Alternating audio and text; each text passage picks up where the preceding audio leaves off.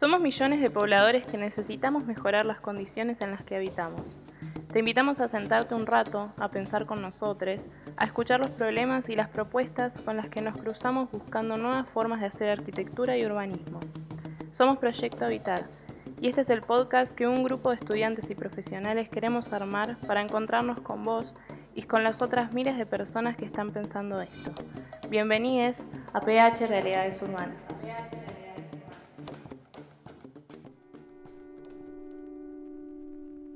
Buenos días, buenas tardes, buenas noches. Nuevamente nos encontramos en un nuevo podcast, esta vez el podcast número 6. Soy Gastón y estoy con mi compañera Maite. Hola, buenas tardes. Estamos para compartir una nueva edición, justamente con una persona que, que es profesional de la ciudad, es urbanista, es arquitecto y se llama Omar David Varela. Así que bienvenido, Omar. Buenas tardes, muchas gracias. ¿Cómo te encontrás? ¿Bien? Bien, dentro de la sencillez del conjunto, este, bien, en esta época pandémica este, soy un privilegiado, tengo trabajo, tengo vivienda, este, que no muchos compatriotas pueden este, decir lo mismo. Me alegra que estés bien y que bueno, también tengamos esta posibilidad de estar acá compartiendo. Un poco para poder ampliar tu descripción, que, ahí lo estuve diciendo al principio, y también para saber qué, te estás dedicando hoy en día, qué estás trabajando, proyectos. Bien, eh, Mira, mi, actividad eh, principal es como investigador docente en, eh, en, la Universidad Nacional de General Sarmiento. Nosotros tenemos una carrera de grado de urbanismo. Eh, soy docente en materias técnicas, en saneamiento, que toma provisión de agua, cloacas, residuos sólidos urbanos, en una materia de energía, infraestructuras y servicios urbanos, una materia que toma todo lo que tiene que ver con agua, cloacas y residuos, otra materia que tiene que ver con energía, este, y una tercera materia que es sustentabilidad ambiental para urbanistas. Nosotros ahí somos todos eh, de dedicación exclusiva, hacemos además de docencia, investigación y este, y tenemos también trabajo con la sociedad civil. En investigación eh, estoy desde hace 20 años en un equipo que se llama InfoHabitat y nos dedicamos a eh, principalmente el hábitat popular, tanto el estudio de eh, la situación del hábitat popular como de las políticas públicas eh, dirigidas a este sector. Eh, y así que en este momento estamos, estamos trabajando un proyecto sobre las organizaciones eh, sociales en, los barrios populares. y básicamente eso. después, bueno, con esto que les decía, que, que además trabajamos en territorio, vengo, bueno, en esta época ahora se complica, pero normalmente eh, trabajo en, algunos barrios populares, he, estado trabajando bastante en La Cava, en San Isidro, y bueno, por periodo en distintos villas de asentamientos de, la región metropolitana. Eh, y después tengo una pequeña mm, actividad eh, al costado en relación a investigadores eh, en temas similares eh, en Suecia. Y, discutimos cuestiones de, por un lado, de sustentabilidad de infraestructuras y por otro lado, de eh, gestión del hábitat, mirando similitudes y diferencias entre ambientes tan diversos como los países del norte central y los países del sur periféricos. Bueno, genial. En relación a esto último que nos decías, eh, nada, te queríamos preguntar cuál crees que, es la acción de, los arquitectos en relación al hábitat popular y como bueno, nos decías que, hablabas, tenés una comunicación con Suecia fluida, ¿cómo es por ahí allá o tu experiencia en otros países en, en torno a esa, a esa problemática? Mira, yo me formé, empecé mi carrera acá en Argentina, en la UBA, y después con un plan de turismo Videla terminé en Suecia y terminé mi carrera allá. y en determinado momento me di cuenta, me di cuenta que el trabajo que me interesaba, siempre estuve interesado en la vivienda popular, me di cuenta que la cuestión no era la vivienda, sino la vivienda en su contexto, que era el barrio. Eh, eh, mientras estudiaba, participé, yo era un, squatter, un ocupante en, el barrio viejo de Gotemburgo y eh, militaba en los sectores de ocupantes en la ciudad y participé en, las luchas por la conservación de, los viejos barrios y en la relación entre las organizaciones populares y los municipios. Y ahí se ponía muy en claro que la cuestión no era la vivienda individual, sino eh, los colectivos de vivienda y eh, los barrios que eh, garantizaban eh, el acceso a la vivienda a los sectores populares. Eh, cuando terminé la carrera tuve la oportunidad de un trabajo en, en, África, mi primer trabajo en África fue en, en las islas de Cabo Verde. Me tocó dirigir un proyecto de reurbanización de villas en eh, la ciudad de Mindelo. Eh, y ahí claramente eh, era, un, proyecto de autoconstrucción asistida, y ahí fue muy clara que nuestra acción como profesionales de la ciudad se relacionaba íntimamente con la organización barrial y con la autogestión de la producción eh, de vivienda y ciudad. Eh, y a partir de ese momento como que no hubo retorno, no pude volver a, la profesión eh, liberal que, en la que nos forman dentro de la mayoría de las carreras de arquitectura o de ambiente construido, como le llaman en algunos países europeos. Eh,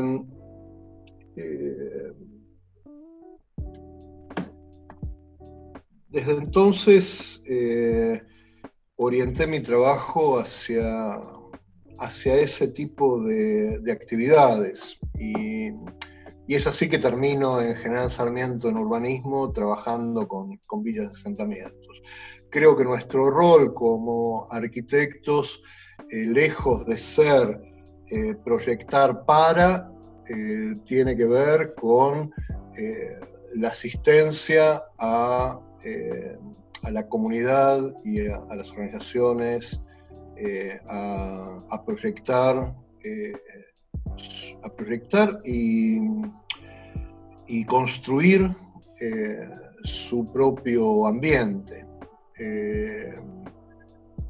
Esto lamentablemente en muy pocos espacios de la academia se trabaja, no, nos forman eh, para trabajar eh, con la gente. En general, eh, forman al arquitecto y las arquitectas en una suerte de, de dioses que tienen la verdad sobre el diseño y, y que saben qué es lo que quiere y qué es lo que necesita la gente. Y bueno, mi, experiencia me ha llevado a, la convicción de que nuestro mejor aporte es en ayudar a, concretar eh, las ideas y los sueños de la gente que sabe muy bien qué es lo que necesita. A veces no tiene las herramientas para, para poder concretarlo. y ahí es donde nosotros entramos eh, no como dirigentes de un proceso, sino como eh, una parte eh, integral de un proceso multiactoral. Bueno, buenísimo lo que compartís y voy a traer un poco nuevamente al presente este comentario que dijiste, que es un comentario en reflexión a la falta de mirada social, muchas veces en lo académico.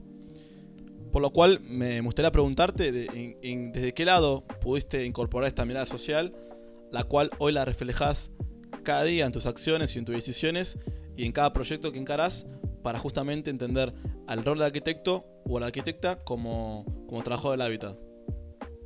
O mismo de cuándo nace ese interés por tener ese, tipo de, compromiso. Mira, el interés fue temprano. Eh, cuando, cuando ingreso en la Facultad de Arquitectura, eh, aquí eh, participé de un par de experiencias de lo que hoy se llaman consultorios de arquitectura popular, que en ese momento no tenían ese nombre, eh, y, trabajábamos en, una biblioteca en, Villa Crespo con los vecinos y, vecinas del barrio, este, eh, ayudándolos a mejorar su, calidad de vida y, sus viviendas. Eh, el tema es, como les decía, que a medida que te vas metiendo en el tema, eh, me, fui dando cuenta de esto que, que no alcanzaba con trabajar individualmente y que la solución no pasaba por una solución individual. Entonces, bueno, mi formación fue eh, el haber sido eh, parte, doblemente parte del movimiento de ocupantes, como, como ocupante yo mismo y como profesional dentro de ese movimiento, eh, en Suecia. Eh, y después, bueno, la experiencia en, Cabo Verde, los dos años en Cabo Verde me, marcaron definitivamente. Eso incluía eh, la producción de materiales, la organización de las cuadrillas, la solidaridad entre los vecinos para la construcción, no solo de las viviendas, sino también de la infraestructura social, eh, la, casa para los adultos mayores, la guardería, la escuela, eh, las infraestructuras de saneamiento, que eran todos procesos que eran procesos colectivos, que no se solucionaban con, eh, con la acción individual. Y que, y que cada uno de estos potenciaba a los otros. Es decir, cuando ponías en marcha la guardería, eh, habilitabas a las mujeres a poder eh, trabajar en la construcción de sus propias casas, porque eh, las niñas tenían un lugar seguro y propicio donde quedarse, mientras las madres, bueno, era un contexto donde estos barrios tenían una enorme proporción eh, de madres eh, solteras, los padres emigraban al, exterior en busca de trabajo. Eh, y, bueno, todos estos procesos eran, eran procesos que se solucionaban colectivamente. E, esa es la calle que me formó. Ahí es donde aprendí a poner en valor los conocimientos técnico-teóricos que nos brinda la carrera pero en una perspectiva completamente distinta. No se trataba de eh, el cliente, eh, el cliente que buscaba eh, la excelencia de su habitar y que luchaba por bajar los costos a costa de, de el salario de los obreros que construían ese habitar eh, sino que se trataba de ver en qué forma estos conocimientos que habíamos adquirido podían ser puestos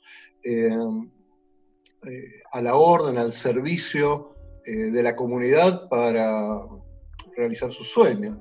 La parte más importante, la coronación de mi formación, fue dada por la práctica en el campo popular. Genial, está buenísimo lo que nos contás y sí, tal cual. Yo como estudiante todavía lo, veo en carne propia, ¿no? Como a la facultad le faltan ciertas herramientas eh, incorporen ese otro lado, ¿no? Eh, una lucha que en algún momento por ahí se, llega a conseguir. Eh, en relación, bueno, a la universidad, que nos contaste que vos eras docente en la Universidad Nacional de General Sarmiento, en la carrera de, urbanismo, queríamos preguntarte qué implicó para vos estar en esa carrera desde sus inicios, qué aportes como arquitectes crees que son valiosas eh, en el desarrollo urbano y también viceversa. Mi General Sarmiento significó eh, la oportunidad de eh, sistematizar mi experiencia previa y poner en práctica estos conocimientos en, una escala diferente, que excedía al lote y que excedía al individuo o a la familia. Creo que como arquitectos eh, tenemos una formación muy pobre en urbanismo, una carrera que tiene dentro de las competencias, que son 14, 10 de ellas son urbanas, en los años de carrera tenés un año y medio o a lo sumo dos que tienen una relación con el urbanismo.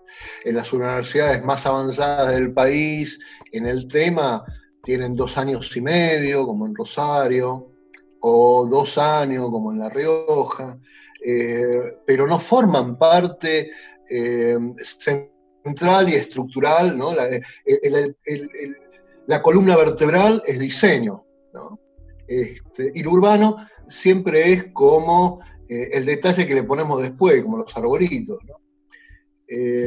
entonces, bueno, la carrera también el participar de este ámbito me ayudó, eh, me, enseñó al cambio de escala eh, y también a, eh, desarrollar estas ideas de cómo se aplican las ideas de participación, de autogestión comunitaria, si se quiere, de Em, de la interacción entre los múltiples actores que eh, participan en la, en la, construcción de la ciudad, eh, que también es algo que eh, como arquitectos nos, nos, falta en nuestra formación. ¿no?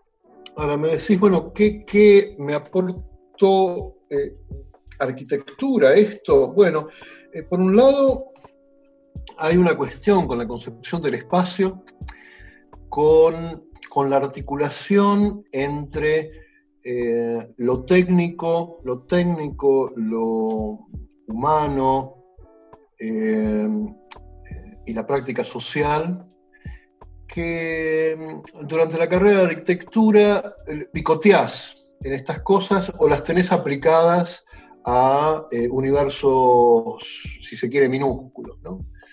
Eh, eh, el participar en, la carrera en Sarmiento, eh, que,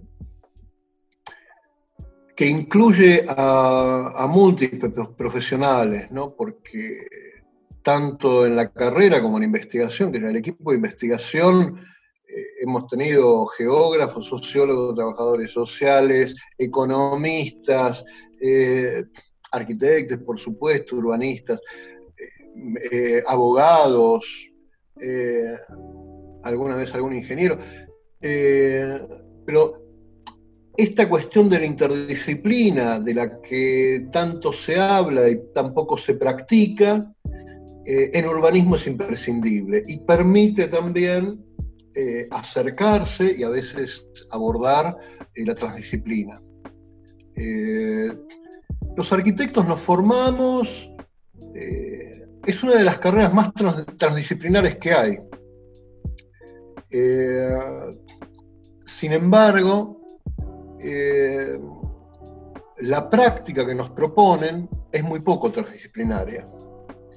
Y el ambiente de la carrera de urbanismo me permitió mm, abordar esa posibilidad, la transdisciplina en, el ejercicio profesional.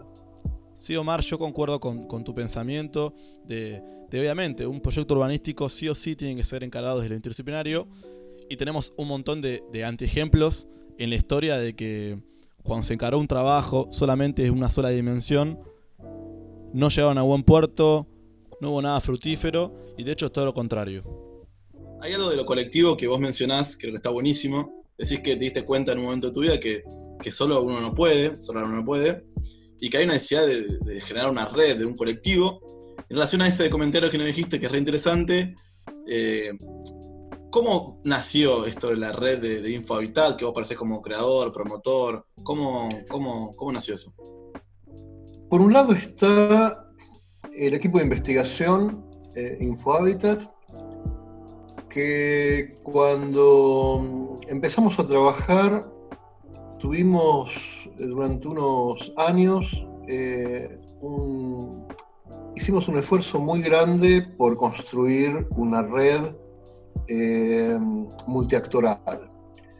Entonces, armábamos seminarios sobre asentamientos populares, sobre política pública, sobre bueno, el tema que estuviéramos investigando en el momento, pero en estos seminarios invitábamos a funcionarios a nivel nacional, a funcionarios a nivel provincial, del nivel municipal, a organizaciones populares y a líderes populares, y todos estaban en el mismo seminario, compartiendo las mesas, compartiendo los espacios de discusión.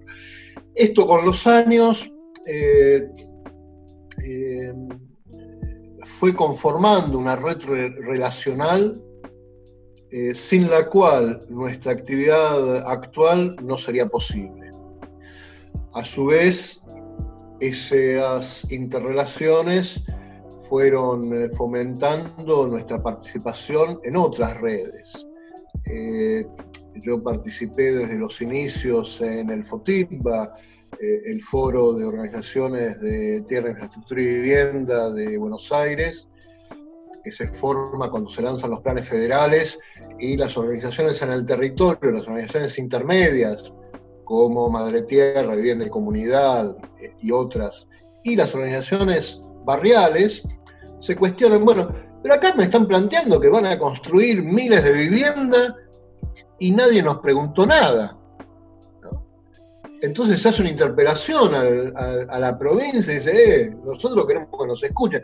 Y a partir de ahí se arman unos foros que eh, afortunadamente en ese momento en vivienda estaba Freddy Garay, el arquitecto, que, tiene una postura eh, muy interesante y progresista y que, financió y fomentó las tres primeras reuniones de este foro en el sur, en el oeste y en el norte, que después se constituyó en una red que es el FOTIPA, que todavía hoy funciona y que se relaciona con eh, la política.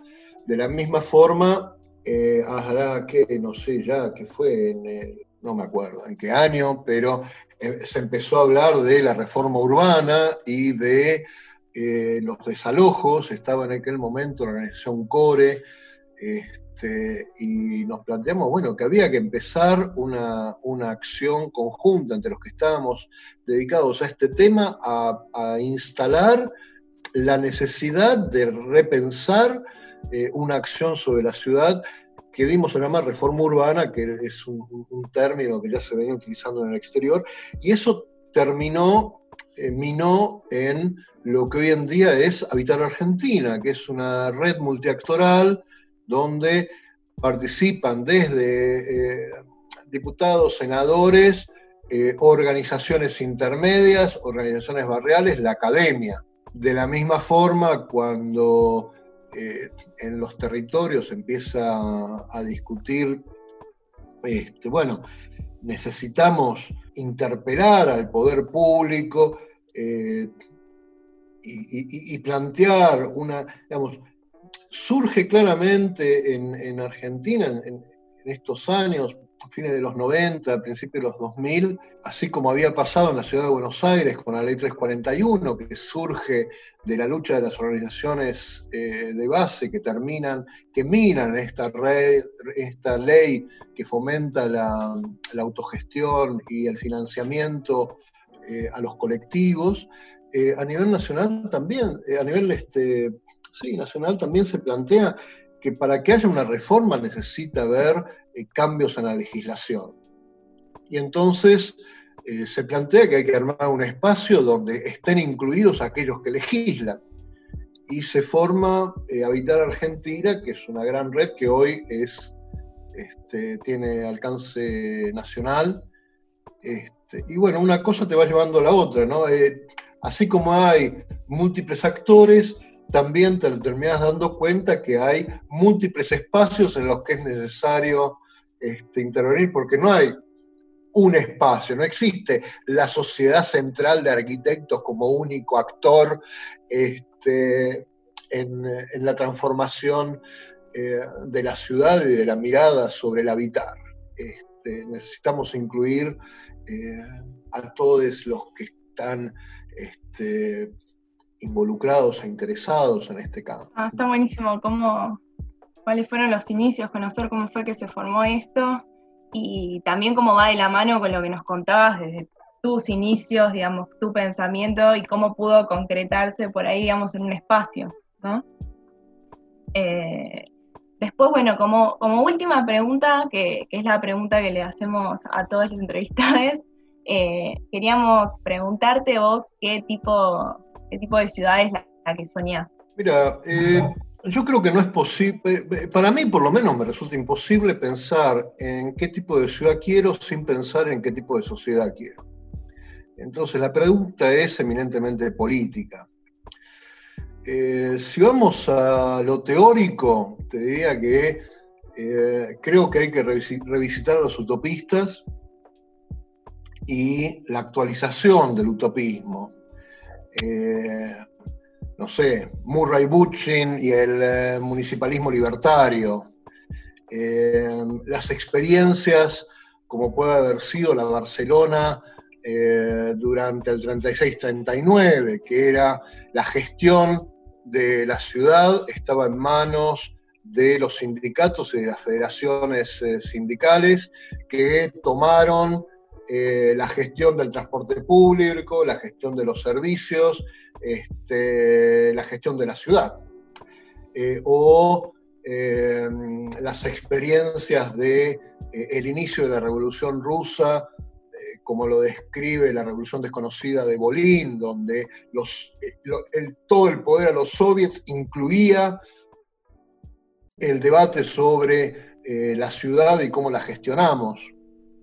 Eh, si nos acercamos un poco más a, hoy, creo que hay ejemplos interesantes en los caracoles zapatistas de eh, la gestión, la autogestión de la vida cotidiana y, del espacio.